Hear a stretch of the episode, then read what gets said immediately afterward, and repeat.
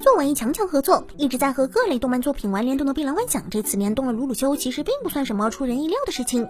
喜欢这两部作品的小伙伴，其实早就有了预感。而最近官方就公开了例会，应该说，无论是霸气的鲁鲁修、娇媚的 CC、帅气的朱雀，还是飒爽的卡莲，画的都非常漂亮。然而，不知道为什么，我们第一次在群里看到这条消息的时候，网友们竟然在讨论朱雀和美队到底谁更厉害。本来八竿子打不着的两人，为什么会被网友们放在一起比较呢？原来就是因为朱雀的穿着、这姿势、这体态。有很多人表示，这次联动例会朱雀画的比 CC 还刀剑神域，只有美队可看一战。然后就有人讨论起了美队和这朱雀到底谁更厉害。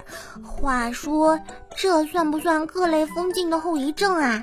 现在连看猛男都没进木秀的了吗？虽然由于期待过高，所以《哥布林杀手》第一季并没有让大家感到怎么满意。不过，其毕竟是近期轻小说作品里相当优秀的一部，所以即便 TV 动画并不火，BD 销量也算不上多好，但依然会有新作上映。最近，《哥布林杀手》的剧场版预告就已经公开，而从现有的 PV 内容上看，这部将于2020年上映的电影内容就是哥布林杀手接受的一个拯救任务，需要他去把不知世间险恶的千金女剑士救出来的故事。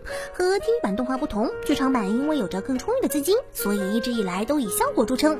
而本次《哥布林杀手》的内容，如果有足够的资金，相信就会呈现出相当令人满意的效果。嗯，只可惜时间有点久啊。刺猬索尼克的大电影可以说是真的出师不利。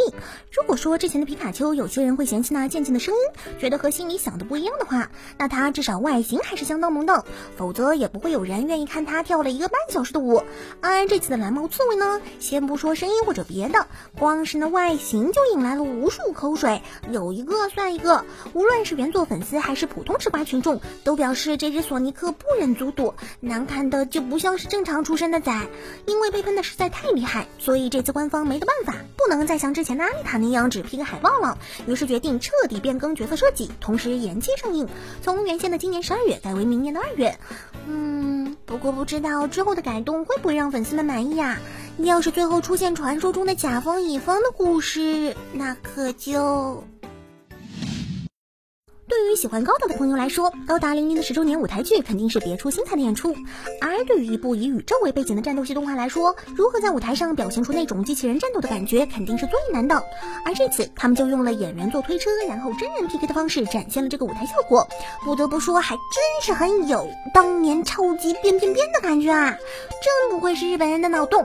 当然，对于这样的演出，不少吃瓜群众还是觉得比较有槽点的，特别是比较损的，说像是坐着轮椅。打架的残运会剑道比赛，呃，其实我觉得这个还有点帅的嘛，在舞台上能有这样流畅的效果很不容易啦，大家觉得呢？对于喜欢漫画的小伙伴来说，人生的一大愿望肯定是自己也能画画吧。不过漫画可不是什么容易的事情，而一些画了几十年的老牌漫画家的技术更是让人看到瞠目结舌。其中特别擅长朋克系科幻作品的极富昭人，就经常会发一些自己的作品过程给大家看，那完全没有草稿，仅用一支水笔，整个作画过程几乎毫无错误的流畅，简直能让所有人傻眼。这根本就是人肉打印机啊！这么复杂的图样是怎么直接画出来的？原来我们和大佬之间的差距真的是这么一点啊！